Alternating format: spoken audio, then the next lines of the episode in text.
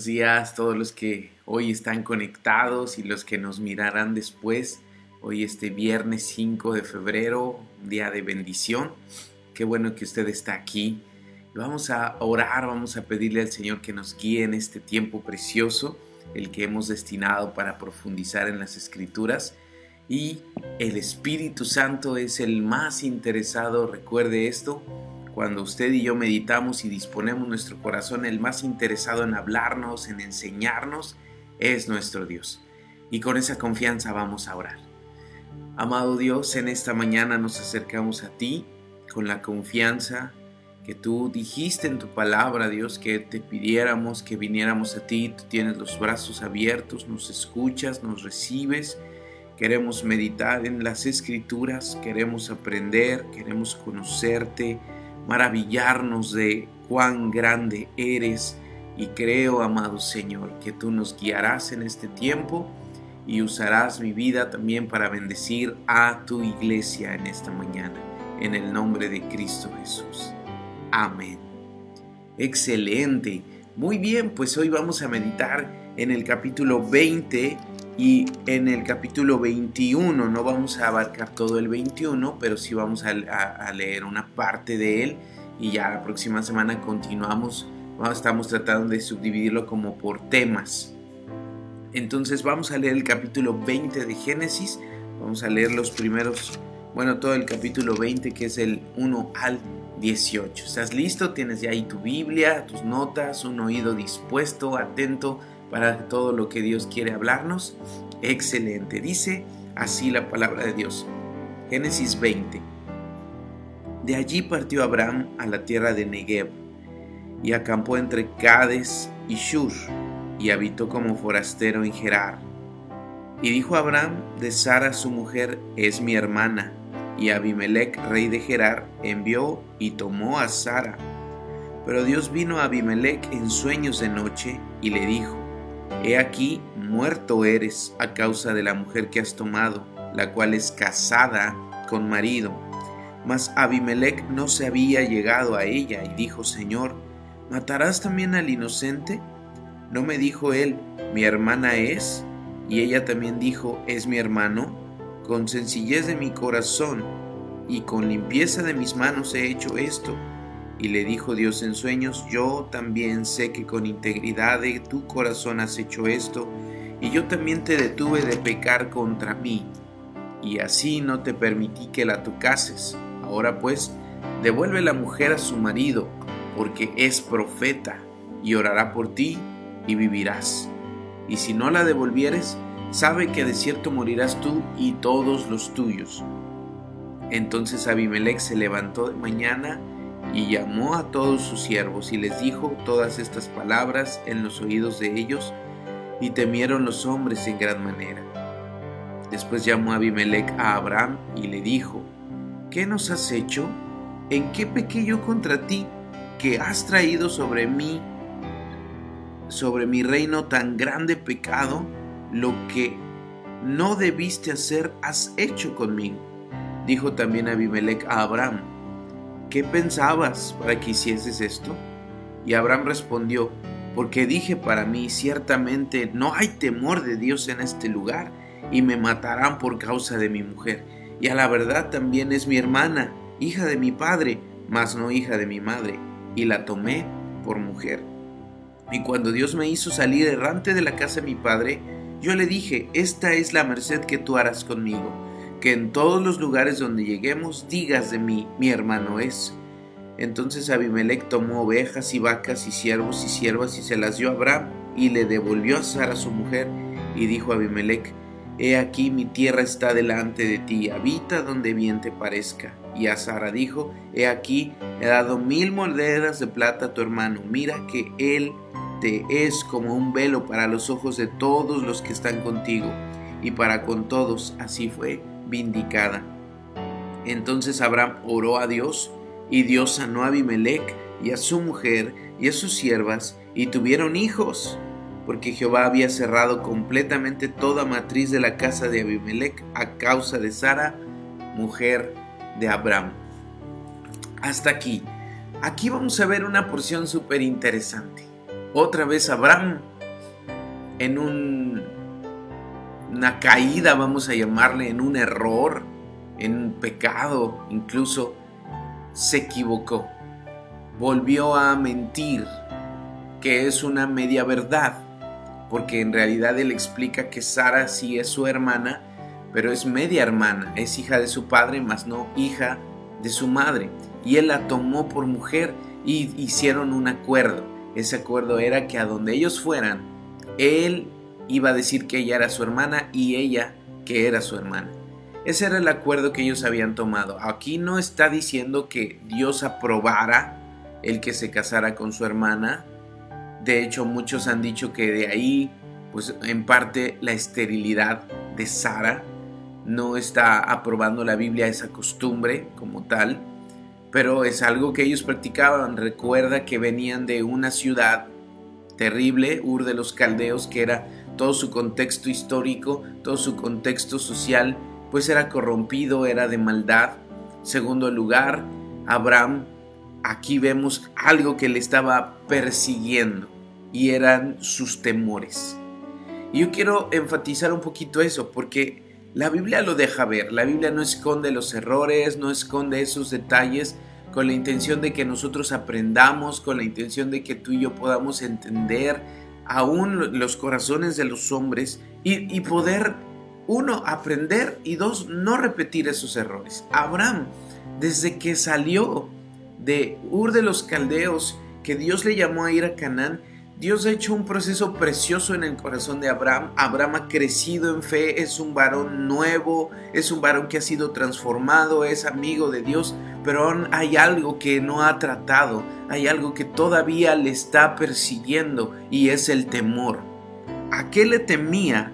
Bueno, el temor que Abraham tenía desde que salió era que le mataran por causa de la belleza de su mujer que a donde él fuera, y era uno de los peligros que culturalmente, investigando un poquito de esto, culturalmente en ese tiempo era un peligro, porque ellos andaban errantes, recuerda, salieron de Ur, caminaron, anduvieron por todo, llegaron a Betel, luego bajaron, se quedaron en Hebrón, después aquí vemos a Abraham, en un momento fue a Egipto, luego regresó, se quedó en Hebrón y luego se fue a Gerar esos peligros de estar como errante atravesaban lugares, recuerda también esto, los lugares donde Abraham estaba ya estaban poblados, había ciudades, había jefes de familias, muchos ricos, muchos poderosos, muchos militares, eh, mucho peligro. Y uno de los temores que tenía Abraham era el que por causa de, de Sara le mataran y la tomaran por mujer. Por eso él decía, vamos a decir que somos hermanos. Y era media verdad, porque sí eran hermanos, pero estaban casados. Era un matrimonio y eso era lo que ya más valía delante de Dios, el pacto matrimonial. Aquí vamos a ver algo importante como Dios honra y levanta y aún protege el matrimonio de Abraham. Pero regresando a esto, Abraham tenía el temor y desde que salen de Ur, eso le sucedió en Egipto, ¿te acuerdas con el faraón? Lo mismo sucedió. Pero Abraham sigue teniendo ese temor, de tal manera que lo dice el versículo número el capítulo 20, versículo 1. Inmediatamente él se mueve a Gerar. Ahí había un rey llamado Abimelech e inmediatamente Abimelech quiere tomar a Sara por mujer, la hace parte de su harem y Abraham la entrega. Interesante. Aquí había una práctica en esos días. Como había tantas tribus, había tantas ciudades, una práctica común era hacer alianzas. Abraham era rico, era poderoso. ¿Te acuerdas? Ya había vencido a naciones enteras. Vaya, Abraham no era cualquiera allí que atravesaba sin que fuera visto. Tenía muchos siervos, muchísimos animales, era inmensamente rico ya para ese tiempo. Capítulos anteriores dice que era riquísimo. Entonces el atravesar por un lugar era obvio, era notorio. Y una de dos. O, los, donde, donde él llegaba se sentían amenazados o hacían alianza. Y una de las formas para hacer alianza era hacer matrimonios arreglados. Eso era cultural. Arreglaban el matrimonio especialmente con las hijas. El patriarca hacía alianza con el rey, con otro, otra familia y casaban a los hijos. Ahora el problema es que Abraham no tenía hijos, pero él tenía una hermana. Por eso es que recurría a ese recurso, pero estaba fundamentado en un temor, el temor a morir, el temor a ser dañado. Nuestros temores nos van a hacer tomar malas decisiones. Si fundamentamos nuestras vidas, nuestra decisión, nuestras acciones sobre el temor, el temor dijeran es mal consejero el temor tiene que ser quitado cuando tenemos una confianza en Dios. Recuerda aquí Dios ha estado trabajando con Abraham, confía en mí, confía en mí. Para ese entonces Dios ya había presentado hasta físicamente con Abraham. Dios ya le había dicho en un año, ¿te acuerdas capítulo anterior? En un año vas a tener ya un hijo. De Sara, no de otra, de Sara que es tu esposa. Y aquí Abraham fundamental su decisión en el temor, está entregando a su esposa. Está entregando la posibilidad de, que se cumpliese la promesa de Dios. Por el temor estaba dispuesto a renunciar a lo que Dios le había prometido. Vaya, qué tremendo es eso. Pero Dios en su misericordia lo evitó. Dios en su misericordia intervino hablándole en sueños a Abimelech. Aquí vemos que Abimelech era en ese momento, tenía más fe que Abraham. Y podemos aprender algunas cosas de Abimelech, ahorita las vamos a meditar, pero quiero regresar a ese punto. El temor es un mal consejero. Por causa del temor podemos perder las promesas. Por causa del temor podemos tomar malas decisiones. Ahora somos seres humanos y no podemos tal vez evitar tener temor. Pero sabes, mientras más confianza tengamos en Dios y cuando nuestro temor esté en Jehová, entonces el temor a los hombres irá disminuyendo. ¿Qué es el temor a Jehová? Es saber que Dios es más poderoso, Él es el Shaddai. ¿Te acuerdas? Ya se le había presentado a Abraham, le dijo, yo soy el Shaddai, para mí no hay nada imposible. También le había dicho, yo te protejo, soy tu escudo, no temas. Eso también se lo había dicho en una porción. Dios estaba trabajando con eso, diciéndole a Abraham, yo te cuido, yo te guardo, no tengas temor. Estaba queriendo sanar ese corazón con temor, pero Abraham todavía albergaba un poco de temor allí. Amados, tenemos que entregar nuestros temores y venir a Dios y decirle, Señor, aún tengo temor de esto. Te lo entrego, trabaja mi corazón, ya no quiero tomar decisiones en base a mis temores, porque tú eres mi escudo, tú eres mi protector, tú eres el Todopoderoso. No perdamos las bendiciones de Dios por causa de nuestro temor. Es verdad que el temor es difícil, viene a nuestra vida, nos frena, nos abraza, pero mientras más en amistad estemos con Dios y sobre todo más confianza tengamos en Él, el temor va a ir siendo desplazado para dar lugar a la confianza en la protección de nuestro Dios. Abraham, por causa del temor, casi arruina los planes divinos. Si no es que Dios interviene, y aquí es algo hermoso, la misericordia de Dios. ¿Qué hemos mencionado tantas veces en estos capítulos? La misericordia de Dios. ¿Cuántas veces Dios nos ha tenido paciencia y misericordia? Como Abraham. Misericordia. Esa es la palabra. Si no fuera por la intervención divina, ¿qué hubiera sido de Abraham? Pero Dios guardó. Aquí vemos a un Abraham vulnerable por causa del temor. A un Abraham todavía que flaqueaba en creer las promesas. Nos parecemos aunque Dios ya le había dicho en un año, en un año verás la respuesta, estaba entregando la posibilidad. Pero Dios intervino, habló, habló a Abimelech, Abimelech un hombre que Dios cuando le habla tiene ciertas actitudes de las que tenemos que aprender. Fíjate, quiero que lo tomemos. En primer lugar, ¿qué hizo Abimelech cuando Dios le reveló? Le dijo Dios, por causa de lo que hiciste, tomaste una mujer que no es tuya, que está casada, que tiene marido, eres muerto. Aquí vemos a Dios dando el lugar al matrimonio, una institución sagrada, bendecida por Dios, no es cualquier cosa. No es como hoy en día se habla de un trámite o vamos a ver si funciona y si no, pues ya ni modo. Para Dios es sagrado el matrimonio y Dios lo protege y Dios lo bendice.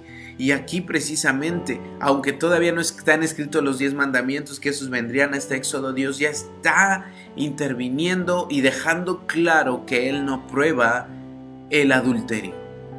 que es el adulterio? El tomar la mujer de otro. Y aquí específicamente Dios le está diciendo a Abimelech, muerto eres tú y todos los tuyos por esa razón.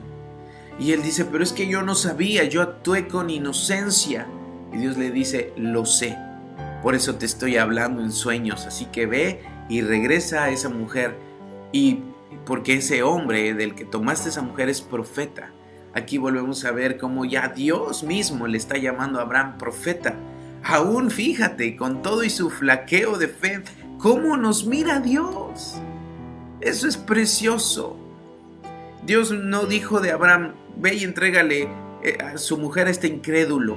Ve y entrégale a su mujer a este falto de fe. Dios le dijo, profeta. ¿Por qué? Porque era alguien que tenía una relación con Dios. Los ojos de nuestro Dios nos miran de diferente manera. Más adelante también veremos en la historia de Israel, Dios le habló a un profeta y le dijo, no mires lo que está delante de tus ojos, porque el hombre mira lo que está delante, pero Jehová mira el corazón. Dios nos mira de, con ojos diferentes, nos ama tanto y que aunque fallamos y nos equivocamos, Él nos tiene paciencia, misericordia, no tolera el pecado, nos, nos corrige, nos confronta, pero nos mira con amor y nos sigue mirando de una forma especial. Abraham era mirado por los ojos de Dios como un profeta. Y le dice a Abimelech, regrésale su mujer, porque este hombre es profeta y va a orar por ti para que vivas. Y si no, de cierto vas a morir. Abimelech lo primero que hace, observa, su reacción fue inmediatamente juntó a todos sus servidores, juntó a toda su gente y les contó lo que había sucedido. Expuso, abrió su corazón Tal vez ahí él expuso sus errores, no estuvo escondiéndolo. Muchas veces nosotros ante nuestros errores lo primero que hacemos es esconderlo, pero Abimelech no lo escondió, lo trajo a la luz. Esto produjo que los demás tuvieran temor. Segundo lugar, lo que hizo fue devolver a Sara. Devuelve a Sara y interesante, Abimelech regaña o confronta a Abraham por haber hecho eso. Abimelech se vuelve un instrumento de Dios para reprender al hombre de Dios.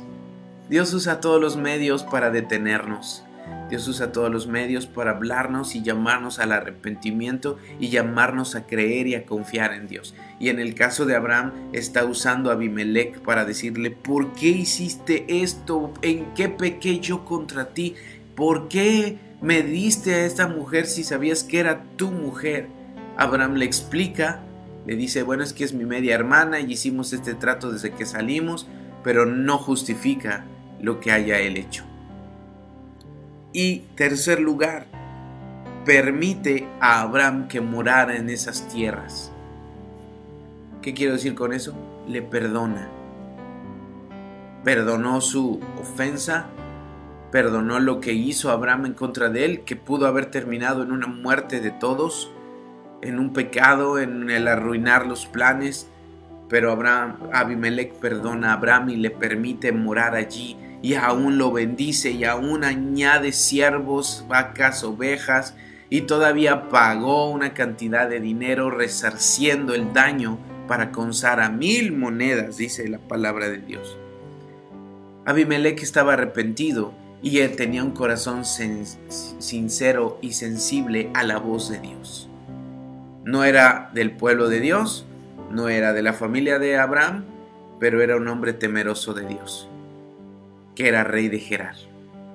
Hicieron pacto, alianza, ya no a costa de su esposa, pero había una amistad basada en que Dios era el Dios de ambos.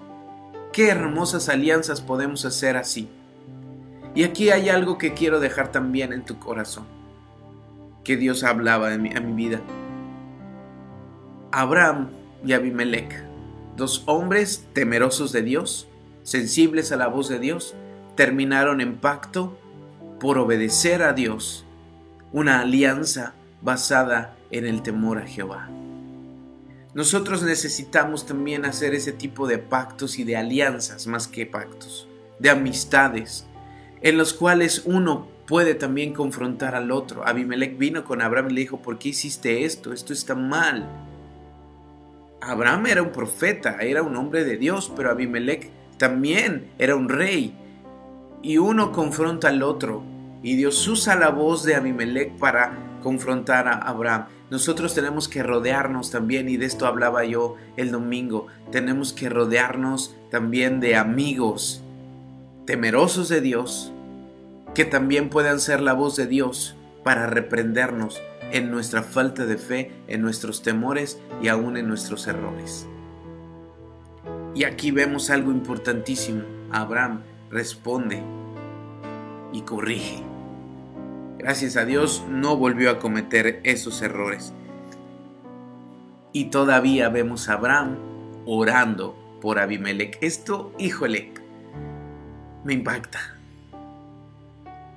¿Por qué le dijo Dios a Abimelech, y este hombre orará por ti?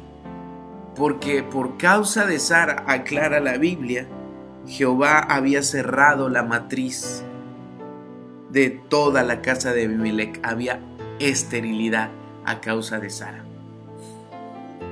Y Abraham, quien ha estado luchando 25 años con la esterilidad de Sara, bueno, no 25, toda su vida de matrimonio, Dios le manda a orar por Abimelech y su casa, y ellos son sanados y la esterilidad es quitada y allí viene la bendición de Dios sobre la casa de Abimelech ironías de Dios. ¿Cómo es? Imagínate la fe de Abraham. Dios le dice, ve y ora para que tengan hijos. Y él, pero si yo no tengo hijos, ¿cómo me pides que vaya a hacer eso? ¿Cómo me pides a mí? Muchas veces Dios hará eso. Para trabajar con nuestra fe, para retarnos a creerle, nos coloca y nos manda a hacer cosas que aún nosotros no tenemos, no hemos dominado. Muchas veces Dios nos pedirá, ora por el que tienes ahí al lado. Está enfermo. Pero yo estoy enfermo, Señor, sí, pero ora y oras y sana. Y Dios te usa y oras por alguien y el Señor lo bendice y tú dices, pero yo necesitaba también esa bendición. Las ironías del Señor pero no es porque no te quiera bendecir a ti, porque Dios bendeciría a Abraham, ya se lo había prometido, solamente está trabajando con su corazón todavía el Señor diciéndole, espera un poco y esto que estás viendo sucederá en ti. Pero Dios está usando ya la vida de Abraham como un profeta. Un profeta no solamente era alguien que podía vislumbrar, digamos, el futuro eh, revelado por Dios, sino alguien que también podía producir sanidades y milagros. Obviamente por la intervención divina. Y aquí vemos a Abraham orando por Abimelech y toda su casa y hay sanidad de toda esterilidad. Dios tiene sentido del humor, pero no es que se burle de nosotros, es que está trabajando nuestra fe. Así que no te sorprendas si Dios te pide hacer algo que tú mismo necesitas si Dios te manda a orar por alguien, por una petición que tú mismo anhelas, es Dios allí, teniendo misericordia y diciéndote, no te impacientes, yo también lo haré contigo, pero es tiempo de dar, porque es mejor dar que recibir. Primero da y recibirás. Y esto es un principio bíblico que vamos a ver repitiéndose. Dad y se os dará.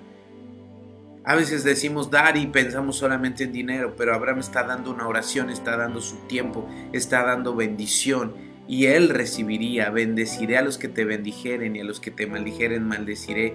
En ti serán benditas todas las naciones de la tierra, le dijo Abraham. Y aquí está cumpliéndose Dios bendiciendo toda esta nación de Gerar gracias a la oración de Abraham. Se equivocó, sí. Dios tuvo que intervenir. Mal para Abraham. Un tachecito ahí en la lista. Pero Dios tiene misericordia y Abraham era un hombre que amaba a Dios, temía a Dios, pero que todavía tenía que trabajar con sus temores. Vamos al siguiente eh, capítulo, capítulo 21, y viene por fin el cumplimiento de la promesa. Dice el capítulo 21, versículo 1. Visitó Jehová a Sara como había dicho, e hizo Jehová con Sara como había hablado. Lo repite dos veces. Un énfasis. La Biblia cuando quiere enfatizar algo lo repite. Lo repite dos veces. Eso, amados, ahí un paréntesis cuando Dios repite una idea dos veces, se va a llamar paralelismo, sinónimo. Ahí para el acervo cultural de los que me escuchan. ¿Qué es un paralelismo sinónimo? para los hebreos, la poesía no es como la nuestra. Nosotros nuestra poesía es que rime, que suene parecido, que tenga rítmica, métrica. Pero para los hebreos ellos no usan eso. La poesía hebrea consiste en, haz de cuenta, rimar ideas. Es un poquito más de poesía, de inteligencia. Y aquí Dios está, está, está enfatizando algo con un paralelismo sinónimo, que son dos ideas, como Jehová lo había dicho y como Jehová había hablado. Lo que quiere enfatizar es Dios cumplió y está usando poesía. Sí, poesía, sí, esta parte está escrita en poesía. ¿A poco hay poesía en la Biblia? Sí, diferente a la nuestra, pero hay poesía también. Cierro el paréntesis, dice el versículo 2, y Sara concibió y dio a Abraham un hijo en su vejez en el tiempo que Dios le había dicho otra vez. Y llamó a Abraham el nombre de su hijo que le nació, que le dio a luz Sara, Isaac y circuncidó a Abraham a su hijo Isaac de ocho días como Dios lo había mandado. Y era Abraham de cien años cuando nació Isaac su hijo. Entonces dijo Sara, Dios me ha hecho reír, y cualquiera que lo oyere se reirá conmigo. Y añadió, ¿quién dijera a Abraham que Sara había de dar de mamar a sus hijos? Pues le he dado un hijo en su vejez. Cien años tenía Abraham. ¡Wow! Y Dios obró. Solo por la intervención divina ese hijo existía. Dios cumple en el momento preciso. Dios cumple en el momento justo. No antes, no después. Habíamos dicho eso, Dios no retardará la promesa más de lo que Él determinó ni la adelantará. Dios tiene el tiempo justo y eso se acordó. Recuerda, lo hemos mencionado, no quiere decir que, ay, se me olvidó Sara, ya se me pasó, tiene 90 años, vamos a darle un hijo. No, es que Dios había determinado y esa palabra se acordó, Jehová quiere decir, llegó el día estaba marcado en el calendario de Dios y ese día se cumplió. Por eso la Biblia enfatiza, como Dios lo había dicho, como Dios lo había mandado, como Dios había prometido, Dios cumple en el momento preciso, cuando Él así lo tiene planeado. Esperemos en el Señor. Él tenía 100 años. Era imposible para el hombre, naturalmente. Sin embargo, Dios lo hizo. Dios cambió su risa incrédula de ambos, porque ambos se rieron. Cuando Dios les dijo, dijeron una risa de incredulidad, pero Dios cambió esa risa de incredulidad en una risa de alegría. Claramente aquí lo dice el versículo 6. Entonces dijo Sara, Dios me ha hecho reír.